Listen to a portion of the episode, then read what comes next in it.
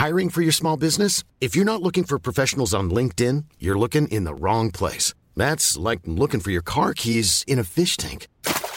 LinkedIn helps you hire professionals you can't find anywhere else, even those who aren't actively searching for a new job but might be open to the perfect role. In a given month, over 70% of LinkedIn users don't even visit other leading job sites. So start looking in the right place. With LinkedIn, you can hire professionals like a professional. Post your free job on linkedin.com slash people today.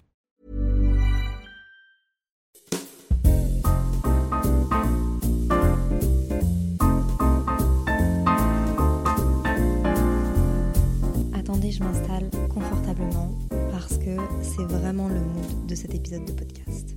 Je suis allongée dans mon lit avec mon doudou qui m'accompagne, un oreiller derrière mon dos, affalé contre mon mur. Et je suis prête à commencer cet épisode de podcast. On est début septembre. Pour moi, c'est un peu comme une nouvelle année.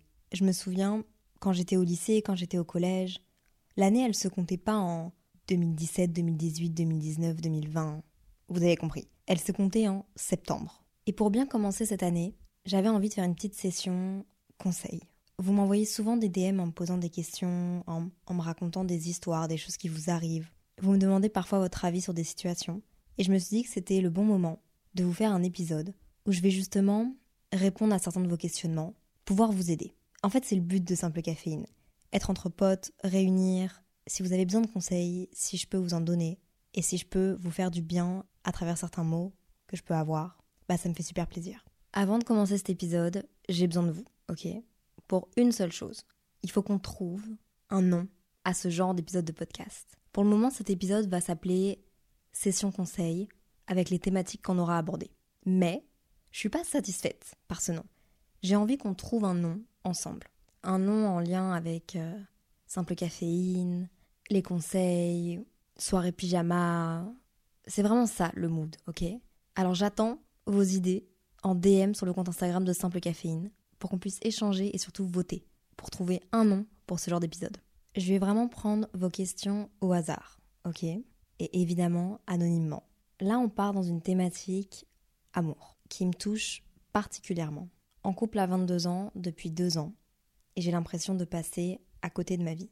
Je lis ce message-là et il me fait tellement de peine parce que une relation amoureuse, c'est pas censé te faire te sentir comme ça. Mais je pense aussi que c'est totalement normal d'avoir des doutes et d'avoir l'impression que tout peut être mieux ailleurs. Je pense qu'il faut que tu te poses certaines questions. Je pense qu'il faut aussi que tu t'imagines peut-être sans la personne avec qui t'es et que tu te demandes si sincèrement tu as envie d'être dans une relation amoureuse, si tu aimes cette personne ou si elle t'apporte de la sécurité, un certain confort. Vous êtes deux dans une relation et je pense que ça vaut la peine d'en parler à ton partenaire ou à ta partenaire, de lui parler de ça. Peut-être que ça va éveiller chez lui ou chez elle des choses, des remises en question, mais je pense que ça vaudrait la peine de communiquer à ce sujet-là. T'es peut-être pas seul à te sentir comme ça. Est-ce que tu dis ça parce que t'as envie de rencontrer d'autres personnes, parce que t'as envie de vivre d'autres choses avec d'autres personnes? C'est totalement légitime et c'est totalement ok si t'as envie de faire ça. Est-ce que t'as l'impression d'être emprisonné dans une relation qu'on t'en demande beaucoup C'est peut-être pas ça aussi ta vision de l'amour. Et si c'est pas ça ta vision de l'amour, il faut communiquer avec ton partenaire pour essayer de trouver des solutions.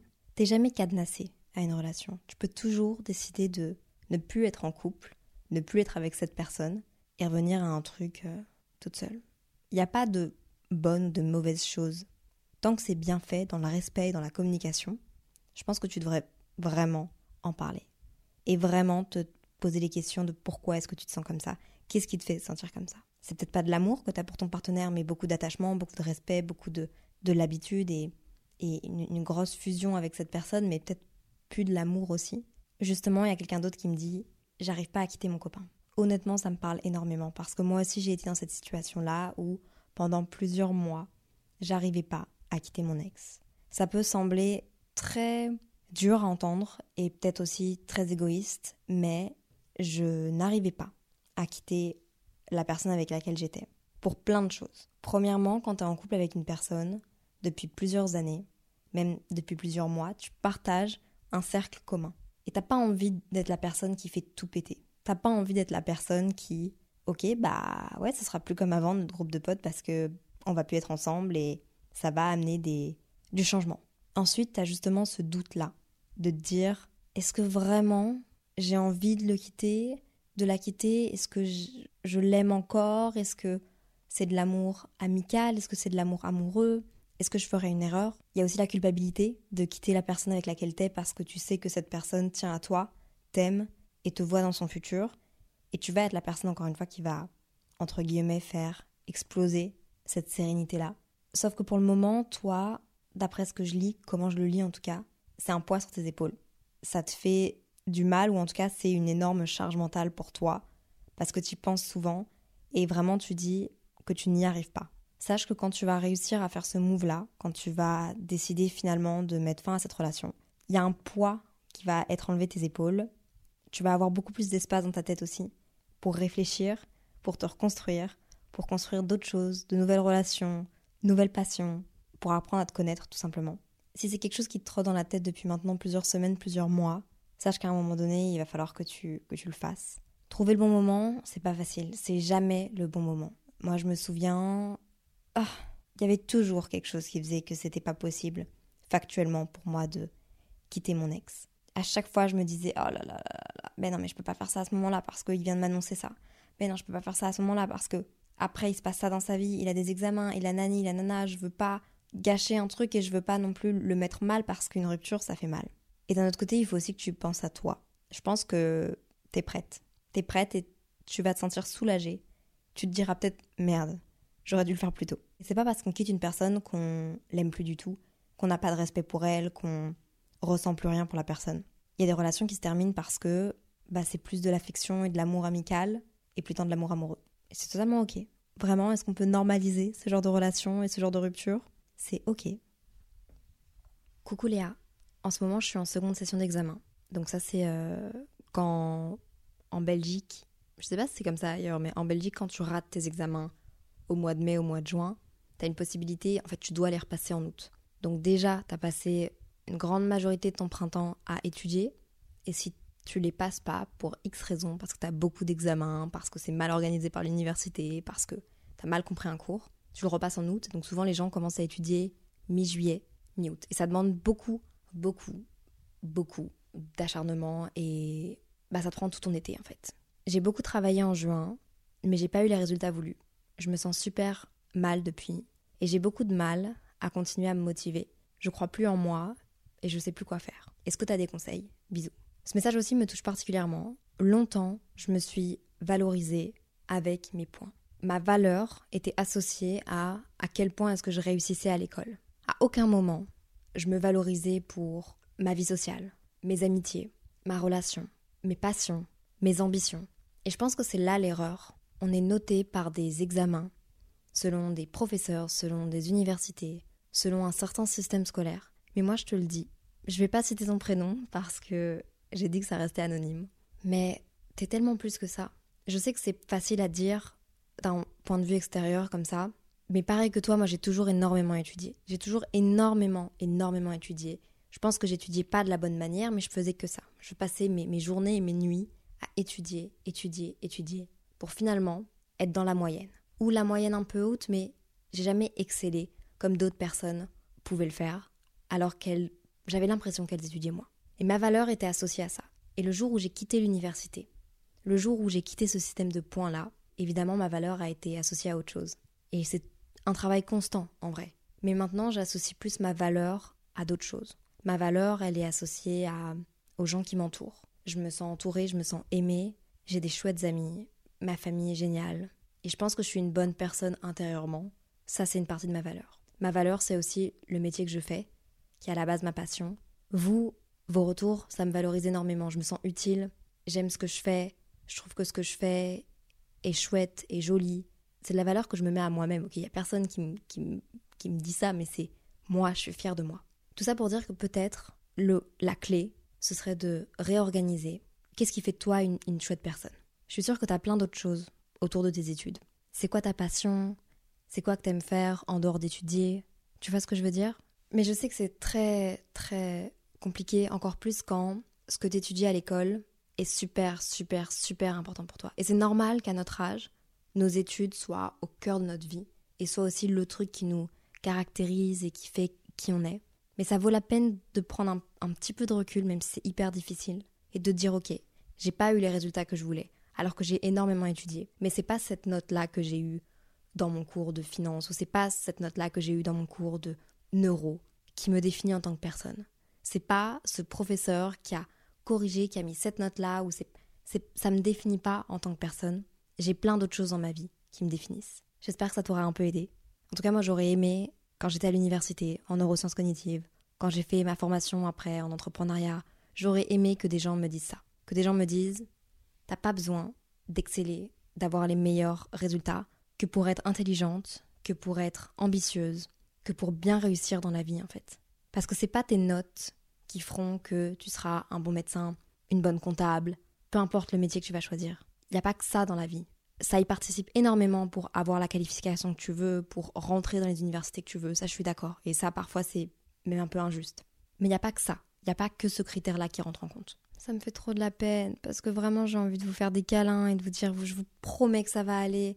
Quand on a la tête dedans, et, et même moi avec ce que j'entreprends tous les jours, quand on a la tête dedans, en fait, on a du mal à prendre le recul sur les choses et à se dire, ok, deux minutes, deux minutes. Il faut que je me recentre, ce n'est pas d'énergie mon énergie, je ne le dépense pas de la bonne manière. Mais ça, on, le comprend après. Et je pense que c'est pour ça qu'on dit que les adultes et les personnes âgées sont, surtout les personnes âgées, sont des personnes hyper sages. C'est qu'elles sont déjà passées par toutes ces détresses-là. Et je pense qu'elles ont tellement de recul sur ce qui est important et ce qui ne l'est pas. Sauf que, don't get me wrong, ce que tu me dis là, je comprends que ce que tu fais est hyper important pour toi. Et ça aussi, c'est une grande qualité. Et il faut la garder. Il y a quelqu'un qui m'a dit comment être moins sur son téléphone? Ça me touche aussi ok, je pense que je suis tout le temps sur mon téléphone. Mon téléphone, c'est mon métier. Je me cache aussi un peu derrière ça, j'avoue. Il y a deux semaines, j'ai vu mon temps d'écran.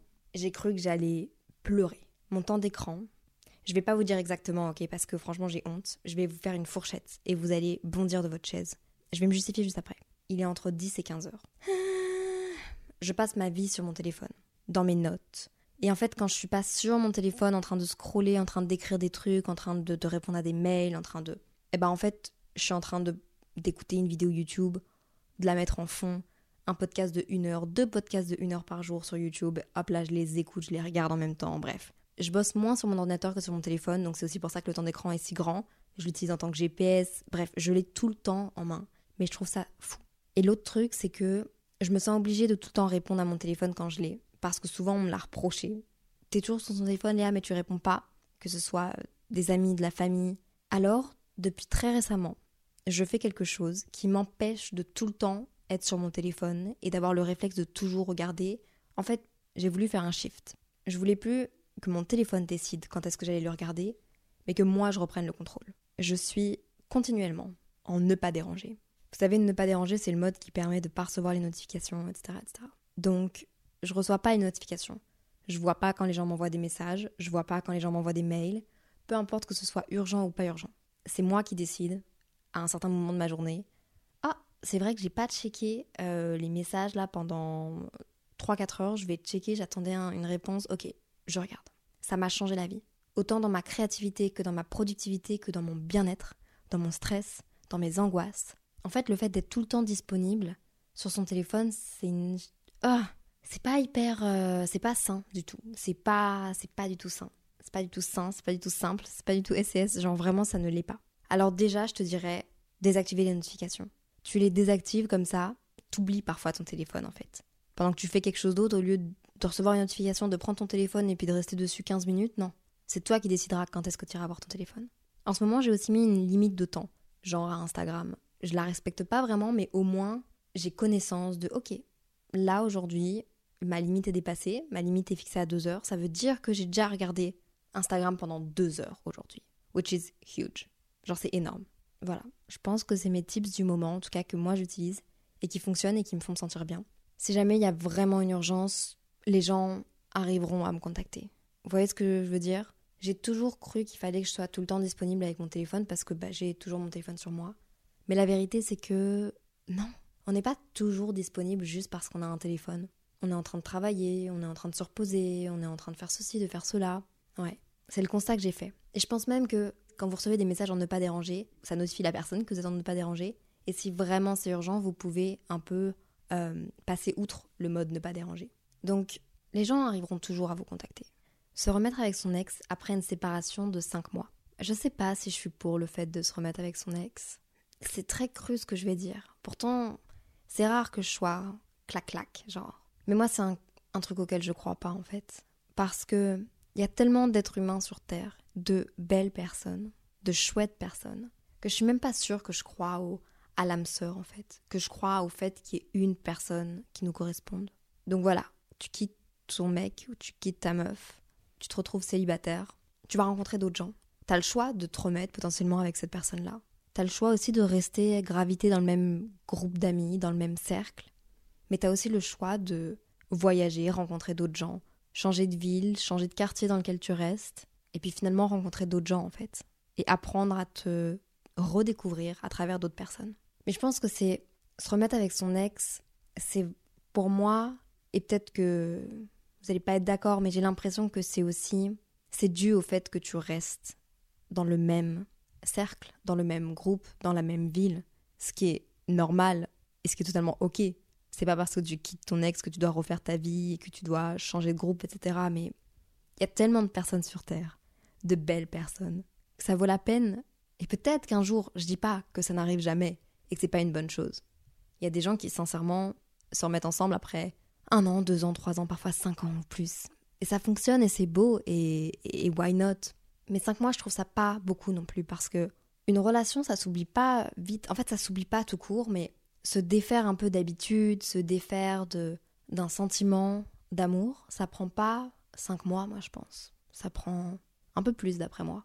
Encore plus quand c'est des relations qui ont été malsaines ou quand c'est des relations qui ont été un peu tiraillées, où les émotions c'était des montagnes russes, il y a des, des trucs qui restent donc je trouve que 5 mois, c'est pas beaucoup. Et je trouve surtout que tu devrais te donner l'opportunité et la chance de rencontrer d'autres personnes. Oh my god. Sentir la transition entre l'adolescence et la vie adulte. Les amis, le nouvel environnement. Guys, j'ai eu 24 ans. Et je trouve que j'ai toujours voulu être adulte, ok? J'ai jamais eu de problème, moi, avec le fait de, de grandir. J'avais hâte d'avoir 18 ans, j'avais hâte d'avoir 19 ans, j'avais hâte d'avoir 20 ans, j'avais hâte d'avoir 21 ans, j'avais hâte d'avoir 22 ans pour chanter 22 de Tyler Swift je l'ai eu, ok? Et depuis 23 ans, waouh, ça passe vraiment vite et je sais pourquoi ça passe vite. Parce que avant j'étais à l'école et à l'école, les journées sont longues. La vie est longue. Ok Si vous allez à l'école, utilisez ce temps-là, libre, que vous trouvez long, pour tester des choses, pour tester des passions, pour. S'il vous plaît, faites-le pour moi. Moi, je suis contente, je l'ai fait. Sincèrement, j'ai commencé les réseaux dans ma chambre quand j'avais 13 ans. Ok, c'était ma passion, je faisais des montages vidéo, je faisais, je touchais à tout, je touchais à des logiciels, j'ai appris plein de choses. Maintenant, j'ai plus le temps d'apprendre ces choses-là, ou en tout cas, je me laisse plus le temps. Avant, j'en avais plein de temps. Vraiment, l'été, à me perdre sur des, sites de montage, sur à essayer de comprendre comment fonctionnent des logiciels. J'avais tout le temps devant moi. Je l'ai encore, mais d'une autre manière. Et la transition adolescence et vie adulte, elle est dure, je trouve. Il y a un truc que je trouve vraiment difficile. Je vais en parler, je ne sais pas si tout le monde va le comprendre. Et en vrai, tant mieux, si vous n'êtes pas d'accord, ne retenez pas cette information. Mais je vais vous dire ce que je remarque. En fait, j'ai remarqué que les adultes n'étaient pas invincibles. J'ai remarqué que les adultes ne savaient pas tout sur tout. Et comment est-ce que je l'ai remarqué? Parce que je suis devenue une adulte. J'ai pas évidemment tout le savoir et la sagesse de personnes qui ont 10 ans, 20 ans, 30 ans d'expérience dans la vie d'adulte, même plus. Mais je remarque que c'est pas parce que t'es adulte, que t'es parent, que t'es invincible. Et ça, je pense que ça a été le plus gros choc. Pour moi, un médecin, c'était l'élite. Bah non, ces gens-là ont des faiblesses aussi. Ces gens-là sont toujours en construction identitaire. Ces gens-là vivent des choses. Ces gens-là n'ont pas la vie parfaite. Ces gens-là sont pas juste stables. Je pensais que le fait de pas se sentir très bien, de c'était juste dans l'adolescence, mais non, non, ça fait juste partie de la vie. Et me rendre compte de ça, ça me fait parfois me sentir seule parce que je me dis c'est chouette de pouvoir compter sur les gens, mais en fait, quand t'es adulte, tu comptes vraiment sur toi. Et je pense que c'est aussi pour ça que les cercles se rapetissent, les cercles d'amis, les, relations, etc. T'as vraiment envie de savoir sur qui tu peux compter, quoi. Sinon, les responsabilités, en vrai, en tant qu'adulte, bon, ok, parfois on aimerait ne pas en avoir. Mais c'est aussi chouette. Ça permet d'apprendre plein de choses sur la vie. Ça donne surtout des responsabilités. Les responsabilités, ça donne surtout de la liberté. Et la liberté, ça n'a pas de prix et quand on était enfant, adolescent, c'est ce qu'on attendait le plus. Faut juste bien s'en servir. Et ce que je trouve dur aussi dans la vie d'adulte, plutôt de jeune adulte en vrai, c'est que justement dans la vie d'adulte, on a des responsabilités. Et certains en ont plutôt que d'autres. Il y a des gens qui vont prendre leur indépendance très vite et qui vont aussi devoir travailler très vite et qui vont plus avoir la même disponibilité. Je me rendais pas compte à quel point quand j'étais plus jeune, adolescente, les gens étaient disponibles. Les gens avaient que ça à faire de se voir. C'était vraiment ouais, les gens étaient disponibles. Plus tu grandis, moins les gens sont disponibles parce qu'ils mettent leur énergie ailleurs, parce qu'ils ont des responsabilités, parce qu'ils ont un travail, parce qu'ils préfèrent se reposer, parce que et ça aussi ça m'a marqué. Mais c'est pas une mauvaise chose non plus. C'est juste savoir se réorganiser. Et ça fait bizarre. Ça fait bizarre. Moi, je vois que j'ai de plus en plus de responsabilités, que je suis moins disponible. Et je pense que mes amis le voient aussi. Mais j'avais du mal à comprendre pourquoi mes amis n'étaient pas disponibles. Pas parce que je les considère pas ou pas parce que j'ai l'impression de, mieux faire que non, juste parce qu'en fait je me rendais pas compte que moi j'étais moins disponible aussi. Vous voyez ce que je veux dire? Voilà. Mais il y a tellement de bons côtés à devenir adulte. Regardez, le fait de pouvoir voyager, le fait de pouvoir se créer des souvenirs avec des amis, le fait de pouvoir tester des choses, par contre, j'ai encore du mal à prendre des décisions toute seule. J'aime bien avoir l'approbation des grandes personnes pour savoir si je fais des bons choix. Je pense que ça va être mon prochain step de la vie d'adulte, c'est cette année-là, savoir me détacher de ça et savoir faire mes choix pour parfois affronter peut-être des échecs ou peut-être des, mauvaises décisions, mais au moins avoir fait ces décisions-là toute seule. Comment savoir si on est une bonne personne? Je trouve ça hyper mimi. C'est une bonne question. Je pense pas qu'il y ait de vraiment. Hmm, quoique, J'allais dire, je pense pas qu'il y ait de mauvaises personnes, but I don't know en fait. Peut-être que. Hmm. Non, mais ça dépend de tes valeurs. Ça dépend de ce que tu considères être une bonne personne. En vrai, de vrai, tu devrais faire une petite feuille de. C'est quoi les qualités que tu recherches chez quelqu'un Tu vois, en tant qu'ami, en tant que. Ouais, c'est quoi tu recherches chez quelqu'un dans la vie C'est quoi la personne pour toi idéale Tu dois pas être cette personne, mais certainement que cette personne aura des points en commun avec ça. Tu vois ce que je veux dire? Et c'est pas parce qu'il y a une personne qui pense un peu plus à elle ou qui est un peu plus business ou que c'est spécialement une mauvaise personne. Je pense aussi que il faut pas confondre par exemple amitié et collègue. Et quand je dis collègue, ça peut être euh, imaginons que tu as, un commerce, ça peut être la commerçante d'à côté, c'est aussi une, collègue. Je sais pas si vous voyez ce que je veux dire mais hmm, je sais pas comment expliquer, purée. Il y a certainement des personnes qui sont des moins bonnes personnes avec certaines personnes parce qu'elles peuvent tirer un avantage à être une moins bonne personne. Tu vois Ça t'arrivera certainement de, blesser quelqu'un ou de faire quelque chose qui te ressemble pas trop trop, mais dans une certaine situation. Est-ce que ça fait de toi une mauvaise personne? Je pense pas. Mais il faut juste faire attention et pas confondre tout. Genre, sois la meilleure amie que tu peux être avec tes amis. Si c'est des gens à qui tu tiens, ça sert à rien de leur faire du mal. Je sais pas, c'est vrai que c'est c'est difficile comme question. J'avoue, j'avoue, j'avoue, tu me poses une colle. C'est quoi d'après vous une bonne personne? C'est quoi les qualités pour être une bonne personne? Une personne ambitieuse, c'est pas une mauvaise personne. Mais pour certaines personnes, une personne ambitieuse, ça peut vouloir dire Ich, je suis pas sûre que cette personne-là soit vraiment sincère avec moi. Ça dépend. Ça dépend si elle a des avantages à tirer de toi ou non. Moi, je pense qu'une. Ah, je sais pas personne généreuse, mais une personne qui fait attention aux autres, mais qui fait aussi attention à, elle-même, qui sait se protéger quand. Ça dépend vraiment en fait de toi. Je pense pas qu'il y ait sincèrement de ça c'est bien, ça c'est pas bien. Tu vois ce que je veux dire? Mais est-ce que overall, genre la big picture, est-ce que c'est une bonne personne ou pas? C'est à toi de décider peut-être. Ok. Je peux pas vivre dans le présent. Je pense toujours à mes erreurs du passé et j'ai peur du futur. Je pense que mon meilleur conseil, euh, ce serait d'aller voir quelqu'un alors ça, peut paraître vraiment abrupt comme réponse, mais c'est pas une vie. Je veux pas pour toi que tu vives avec des angoisses comme ça. Moi, j'ai des stress et j'ai des tocs. J'ai l'impression que vraiment, et je pense qu'il faut que j'aille déceler ça, ou il faut que je rationalise les choses. Parfois, il suffit d'aller voir quelqu'un, un professionnel de la santé, une professionnelle de la santé, trouver quelqu'un qui te correspond. Parce que, encore une fois, tu peux aller voir plusieurs personnes et finalement pas bien t'entendre avec eux. C'est ok. Mais il faut que tu trouves quelqu'un qui va pouvoir t'aider à rationaliser ces moments-là, où tu as des angoisses par rapport au futur et où tu regrettes des choix du passé. Il y a des choses que j'ai regrettées et il y a des, des peurs que j'ai aussi. Sauf que j'arrive personnellement à m'attacher à des choses du présent et à me dire, ok, ça, ça craint.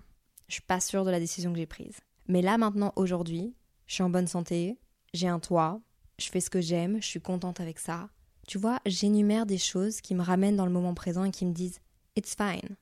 Genre là maintenant, ça va. Donc pourquoi est-ce que ça n'irait pas dans quelques années? Tu vois ce que je veux dire? C'est hyper important.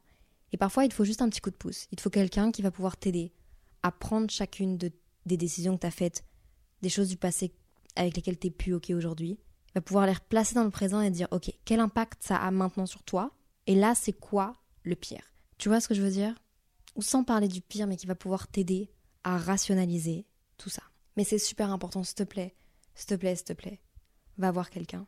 Parle-en à un médecin généraliste qui va pouvoir te conseiller, qui va pouvoir te donner des clés, qui va pouvoir t'orienter et te dire voilà comment ça se passe pour aller voir un psychologue, voilà comment ça se passe pour. Mais c'est hyper important. Ne pas rencontrer l'amour. Je veux pas me mettre en couple juste pour me mettre en couple, mais j'ai envie d'un vrai truc, sauf que bah j'arrive pas à rencontrer des gens. J'ai l'impression qu'il y a des personnes comme ça, et c'est pas du tout un jugement, hein, c'est totalement ok, qui en ont marre d'être célibataires, qui ont envie de trouver quelqu'un et qui sont genre je veux être en couple. Et je pense que personnellement, c'est vraiment euh, on se rappelle, hein, tout ce que je dis là, c'est vraiment ce que je pense personnellement, mais je n'ai pas la vérité absolue du tout. En fait, ça vous cadenasse un peu, j'ai l'impression. Ça laisse pas trop la possibilité à des choses d'arriver. À vouloir avoir le contrôle sur genre je veux me mettre en couple. Vous êtes bloqué sur une idée qui vous permet pas d'avoir d'autres possibilités qui vous mèneront à une relation.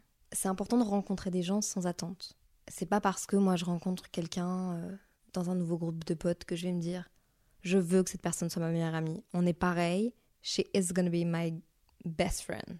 Non. Par contre, et c'est la même chose avec les relations amoureuses. C'est pas parce que je fais un date avec quelqu'un. Bon, ok, j'avais jamais fait de date avant, mais c'est pas parce que je match quelqu'un sur une application de rencontre que je vais me dire cette personne, je veux qu'on soit en couple. Non. Pour se mettre en relation avec quelqu'un, pour se mettre en couple avec quelqu'un, il faut d'abord rencontrer cette personne. Il faut d'abord apprendre à la connaître, partager des choses, vivre des moments. Et c'est une fois que tu as vécu des moments, que tu as partagé des choses, que ça te permet d'avoir une base de relation. Et après, tu choisis ou non de, de te mettre en couple ou d'être exclusif avec cette personne.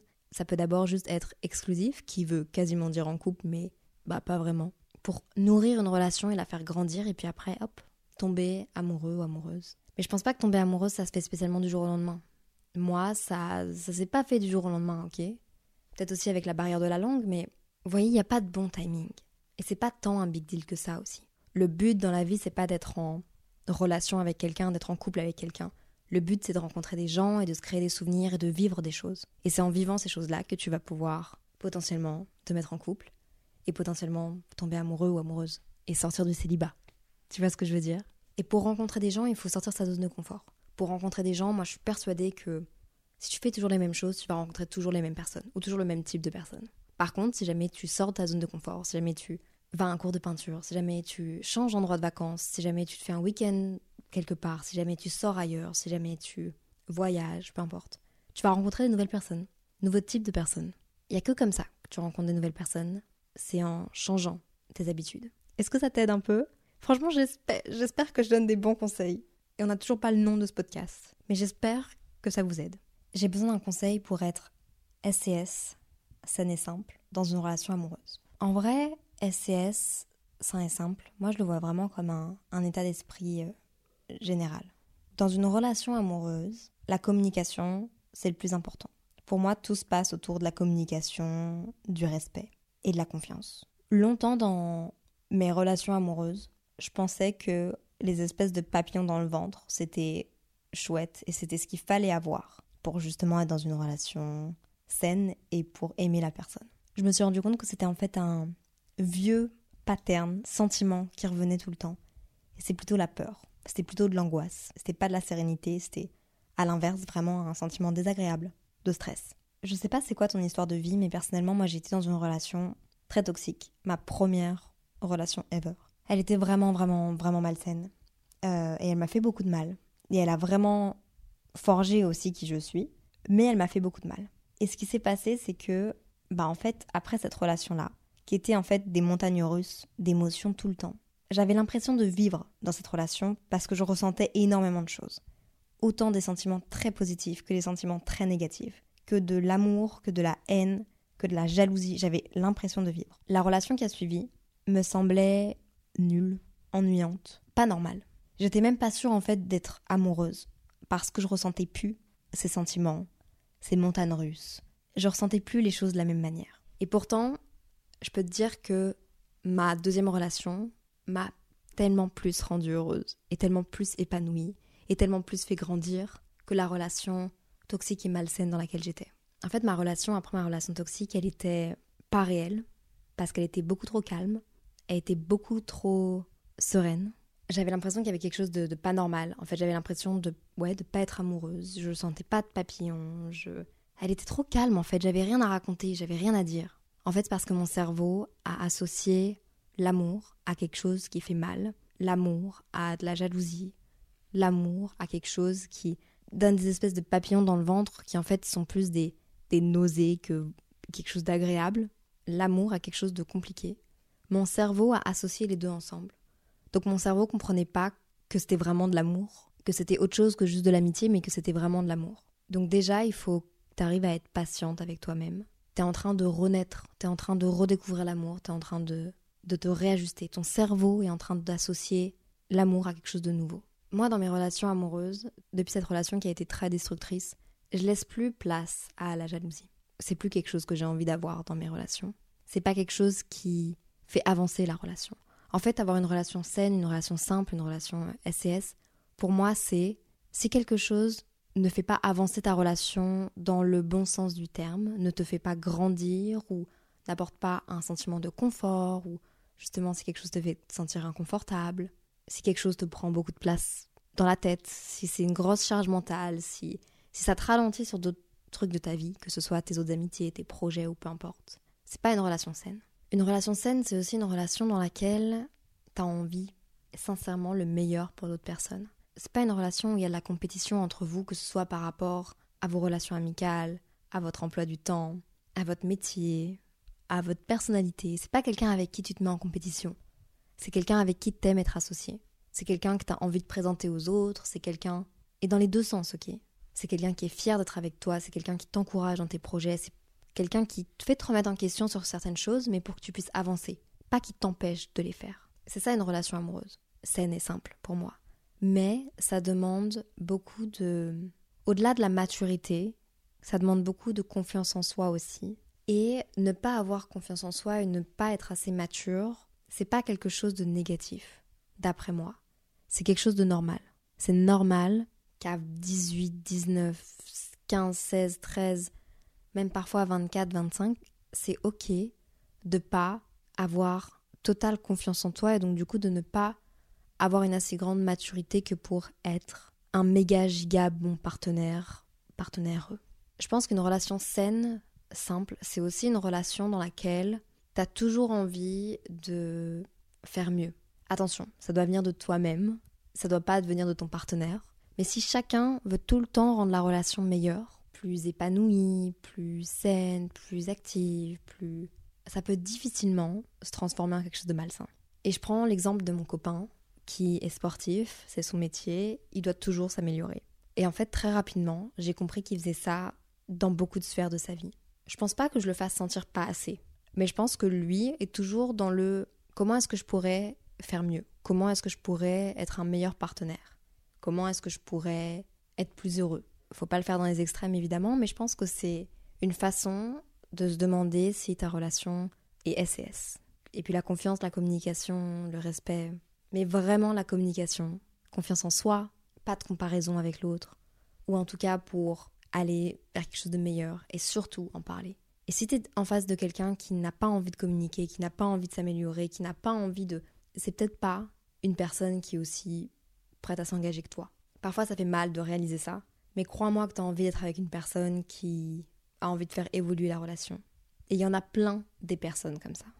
J'ai envie d'envoyer un message à un garçon, mais j'ai peur qu'il le dise à ses potes, qui sont des amis de mes potes, et que tout le monde soit au courant. Et je serais gênée, t'as pas un conseil à me donner. Bah en fait, pose le pour et le contre. Qu'est-ce qui est mieux? Le faire et potentiellement tenter quelque chose, surtout si t'as ressenti des signaux de sa part, quitte à ce que, bah oui, il en parle à quelques personnes parce que, bah il a envie, besoin d'en parler, ou alors ne rien faire du tout et potentiellement pas vivre quelque chose. En fait, ça dépend, tu vois, ça dépend si ton groupe de potes est bienveillant ou pas. Est-ce qu'ils vont se foutre de ta gueule en mode euh, non, mais tu penses vraiment que. Ou est-ce que ça va plus être en mode ah là là là là là, j'ai vu t'avais envoyé. Tu vois ce que je veux dire? Là, j'ai gêné tout le monde avec mes intonations, mais pose le pour et le contre. Parle-en aux gens que t'apprécies. Et honnêtement, j'en ai parlé à mon mec la dernière fois et il m'a dit, je pense qu'il le dit dans le podcast qu'on a enregistré ensemble, les garçons parlent pas vraiment entre autres ce genre de choses Enfin, je sais pas si ça part d'un certain âge, mais les garçons sont un peu plus réservés. C'est peut-être cliché, c'est peut-être pas bien de dire ça, mais c'est mon mec qui l'a dit. Lui, en tout cas, c'est pas un truc dont il parle avec d'autres mecs. Donc, je sais pas. Mais en vrai, tâte le terrain auprès de ses autres potes. Au pire, il se fout un peu de ta gueule. Franchement, ça m'est déjà arrivé, ça dure quelques années. Rien de bien méchant. Et ça fait un bon running gag. Mais ça vaut la peine de tester des choses en vrai. Hello Léa, j'ai un bon sujet. Et mais ça, ça tourne beaucoup les gars autour de l'amour. Hein. L'amour, les études. En vrai, c'est la tranche d'âge. Non mais j'adore. Franchement, j'adore. J'espère que ça vous aide au moins. Les amitiés aussi. Gérer sa colère pendant les disputes de couple. Ça les gars, il n'y a pas à hausser le ton dans des disputes. Ça peut arriver, ça ne devrait pas arriver. Mais si ça arrive, hmm, pour moi c'est un red flag. Hein. Pour moi je vous, je vous mets un drapeau rouge. C'est pas normal de gueuler, c'est pas normal d'être en colère, c'est pas normal. Si quelqu'un réveille en toi quelque chose comme ça, je suis pas sûre que la relation soit belle. Je suis pas sûre que la relation soit saine, je suis pas sûre que la relation soit simple. Et si t'as quelqu'un en face de toi qui a des colères comme ça, pareil, je pense pas, sincèrement, vous méritez mieux que d'être avec une personne qui vous crie dessus. Je sais plus c'était quand la dernière fois que mes parents m'ont crié dessus, ok Alors c'est pas quelqu'un avec qui je suis censée construire quelque chose de chouette qui va me gueuler dessus. Moi je pense que la dernière fois que j'ai gueulé sur mon ex, euh, j'ai jamais eu d'embrouille où mon copain m'a gueulé dessus en un an et demi. Moi non plus, je lui ai jamais gueulé dessus. Je peux être parfois déçue, je peux être triste, moi, c'est comme ça que sort ma colère aussi. C'est plutôt de la tristesse. Et c'est plutôt je vais être désagréable. Mais hausser la voix, en arriver à des cris, en arriver à des coups dans le mur. J'ai déjà été avec une personne qui l'a fait. À un moment donné, il faut savoir redescendre, quitter la conversation, arrêter de faire échelonner. Ça m'est déjà arrivé de je vais être je vais être guilty, je vais genre vraiment vous dire, ça m'est déjà arrivé de voir une personne s'énerver et de rester dans cet engrenage là de vas-y, vas-y, vas-y, énerve-toi, énerve-toi. Finalement, la personne finit par péter un câble. C'est pas une réaction saine de ma part. C'est quelque chose que j'ai totalement enlevé de mes comportements et de ma vie. À part du ridicule, à part de la méchanceté, à part abîmer votre relation, gueuler sur quelqu'un, je vous promets que ça fera pas avancer les choses. S'il y a un comportement comme ça qui ressort de vous lorsque vous êtes avec une personne, c'est que la relation est pas belle. Vraiment, je suis désolée, mais pour moi, c'est très, très simple. Très carré, très simple. Il n'y a pas d'autre issue. J'espère que ça réveillera quelqu'un. Mais si vous vous faites gueuler dessus par quelqu'un ou si quelqu'un, pendant vos embrouilles de couple ou pendant. peu importe, vous gueule dessus, non, c'est next. Franchement, c'est next. C'est drapeau rouge. La dernière fois où moi j'ai gueulé sur quelqu'un, c'est parce que j'ai eu vraiment peur pour cette personne. Et je m'en veux. Mais c'était de la, la colère qui venait d'une peur et d'une déception. Et donc le fait d'avoir peur m'a fait gueuler sur cette personne. Mais je peux pas justifier mon comportement comme ça. C'est pas aussi simple que ça, ok? Donc personne ne peut vous gueuler dessus et vous ne pouvez pas gueuler sur quelqu'un. Ce n'est pas un comportement sain. Vraiment, non. Non, non, non. Dites-moi une chose bénéfique à gueuler sur quelqu'un, à hausser la voix sur quelqu'un. Il n'y en a pas. Honnêtement, il n'y en a pas. Un message ne passera jamais des cris et de la colère. Jamais. Jamais. Vraiment jamais. Appréhender le syndrome prémenstruel, est-ce que c'est possible? Le syndrome prémenstruel, moi, il se, il se manifeste quand je vais avoir des, des, grosses règles, genre des grosses pertes de... je suis désolée de parler de ça comme ça, mais oui, quand je vais avoir des grosses pertes de sang. Et je me sens vraiment comme une merde. Et en vrai, j'arrive pas à l'appréhender. J'arrive pas parce que ça tombe jamais au même moment de mon cycle, je comprends pas trop, mais de plus en plus maintenant je le comprends. J'évite de le mettre en avant parce que les gens s'en servent encore de façon trop facile en mode tu vas avoir tes règles, genre tais-toi. À un moment donné, genre tais-toi. Si je te dis ça, c'est je me mets vulnérable devant toi et c'est le syndrome prémenstruel, ça hum, ah non mais je m'y connais pas assez mais non, j'arrive pas à le j'arrive pas à l'appréhender. Euh, je sais que quand je me sens pas bien et quand je pense que c'est ça, je suis beaucoup plus douce avec moi-même. Je, je, me mets moins de restrictions. Je veux pas me restreindre dans ces moments-là et encore plus me frustrer. Mais c'est très très très très compliqué. Et euh, s'il y a des personnes qui arrivent à, le gérer émotionnellement, n'hésitez pas. Mes DM sont ouverts, j'attends vos conseils. Là, j'attends vos conseils. Hmm. Application de rencontre. Quand proposer ou accepter de se voir? C'est une bonne question. Euh, je pense pas qu'il y ait de règles à ça, mais il faut que tu te sentes en confiance avec la personne. Et déjà, il y a quelques règles quand tu es sur une application de rencontre et que tu veux rencontrer pour la première fois une personne. Premièrement, dans un lieu public. Ok. Deuxièmement, tu en parles à tes proches. Si tu veux pas en parler à tes parents, t'en parles à tes amis, à des gens de confiance, tu laisses ta localisation active. Ok, être safe. Ensuite, tu choisis un endroit où tu peux vite t'échapper si tu te sens pas à l'aise. Et moi, personnellement, un premier date, je suis pas sûre que j'irai avec genre aller boire un verre, mais plutôt aller boire un café. Commencer une fin d'après-midi où ça peut être soit un apéro, soit un truc assez genre soft, sans alcool. Au moins, tu as encore le choix. Quand tu vois la personne devant toi, le premier contact physique, la première accolade, le premier bisou, sur la joue en mode genre salut, comment ça va? Au moins, tu peux un peu tester la température, la personne, tu vois son attitude, comment est-ce qu'elle te parle, comment est-ce qu'elle agit avec toi. C'est important. Mais il n'y a pas vraiment de date, pas vraiment de timing. Il y a des gens qui veulent faire directement parce qu'ils n'aiment pas parler par message. Et honnêtement, je le comprends super fort. Il y a des gens qui ont vraiment ce besoin-là de parler par message, mais règle numéro un, ne jamais parler qu'à une seule personne sur les applications de rencontre. Parce qu'après, surtout quand on tire des conversations, on passe des nuits à se parler, après on s'attache à une personne, mais on s'attache en fait à des messages et à une façon d'écrire. C'est pas vraiment la personnalité de la personne, c'est pas son attitude, c'est pas, on sait pas, on connaît pas les personnes par message, ok? Encore moins quand c'est des small texts, en mode Salut, ça va, t'as fait quoi aujourd'hui, comment tu vas, quoi de neuf? Non. Moi je dirais assez rapidement, en vrai. Assez rapidement, après l'avoir un petit peu stalké, et surtout, après avoir prévenu au minimum trois personnes différentes, de groupes différents, que tu vas rencontrer cette personne. Un gars de 12 ans plus âgé quand on a 21 ans. Next ou avoir. Honnêtement, comme ça, moi, pour te protéger, je dirais next. Bon, déjà, t'es majeur, c'est une chose. Mais je trouve qu'entre 21 ans et 33 ans, il y a quand même une vie. Toi, t'es certainement dans tes études, voire au début de ta vie professionnelle, au début de tes rencontres, au début de ta liberté financière, au début de... C'est le début de plein de choses, c'est la découverte. Moi encore maintenant à 24 ans, j'arrive pas à me dire que j'ai 24 ans. À 24 ans, je me c'est le début de tout ça. À 21 ans, ça l'était encore plus. Et même si on est, euh, chaque personne est unique et, chaque personne est, plus ou moins avancée, et on prend des chemins de vie différents, c'est pas là la question, c'est la personne que tu as en face de toi, elle a déjà en fait ces 12 ans d'expérience de vie, de rencontres, de choix de vie, de, de liberté, de... Et donc moi, il y a un truc qui me gêne. Après, légalement, ça se fait. Et peut-être que c'est une personne bienveillante. Je veux dire, moi, actuellement, avec mon copain, on a 5 ans et demi d'écart. Les gens trouvent que c'est déjà beaucoup. Et moi, honnêtement, je trouve que c'est déjà beaucoup. Lui va avoir 30 ans, moi j'ai 24 ans. C'est quand même. Euh, bah, c'est quand même différent. Mais entre 21 ans et 33 ans, moi je te dirais que. Je te dirais que ça craint un peu. Je me demande, tu vois, toujours, et je me le suis demandé aussi avec mon copain, pourquoi, et ça va être très cru, hein, mais pourquoi est-ce qu'il s'intéresserait à quelqu'un de 21 ans Tu vois? Qu'est-ce qui fait que vous vous êtes rencontrés? C'est quoi c'est quoi le contexte? Pourquoi est-ce qu'il sort pas avec quelqu'un qui a 27, 28, 29, 30, 31, 32, 33 Il y a quand même un grand écart. Tu vois ce que je veux dire? Pourquoi est-ce qu'il a trouvé personne dans cette tranche d'âge-là? Donc c'est peut-être un peu cru et c'est peut-être un peu brutal, mais honnêtement, euh, moi je serais une de tes amies, je pense que je te dirais non, non, non, non, non, non, non, non. Il y a tellement de gens chouettes que tu vas pouvoir rencontrer. Non, j'espère que ça t'a pas trop fait mal.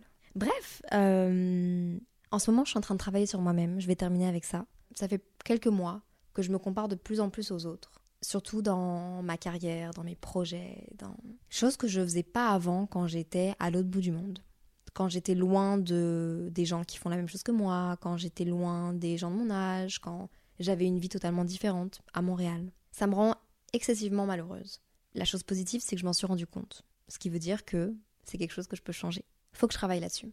La seule personne à qui on devrait pouvoir se comparer, c'est nous-mêmes. Alors oui, il y a des gens qui font les mêmes choix de carrière, qui font qui ont les mêmes passions, qui ont les mêmes compétences que nous.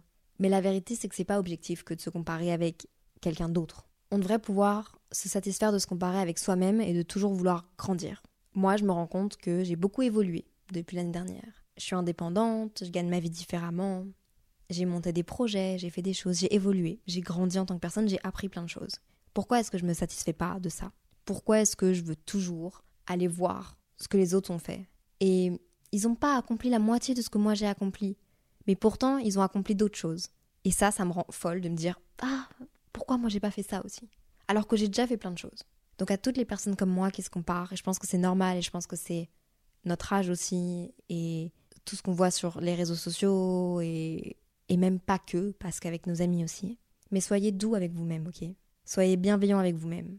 Avec les autres, comme je le dis tout le temps, mais avant tout avec vous-même. Voilà. C'était un long épisode, mais je suis hyper contente parce que j'ai l'impression d'avoir sorti des trucs qui faisaient du sens et je me dis que là, concrètement, j'ai répondu à des questions qui vont pouvoir vous aider. J'espère, sincèrement, que ça va vous aider. J'espère que vous allez passer un bon mois de septembre. Simple caféine, c'est pas la fin, hein. Mais juste, j'avais envie de, vous dire ça. Bref, en attendant, soyez bienveillants avec vous-même, avec les autres. Euh, prenez soin de vous. SES. Bye Flexibility is great. That's why there's yoga. Flexibility for your insurance coverage is great too. That's why there's United Healthcare Insurance Plans. Underwritten by Golden Rule Insurance Company, United Healthcare Insurance Plans offer flexible, budget friendly coverage for medical, vision, dental, and more. One of these plans may be right for you if you're, say, between jobs, coming off your parents' plan, turning a side hustle into a full hustle, or even missed open enrollment. Want more flexibility? Find out more about United Healthcare Insurance Plans at uh1.com.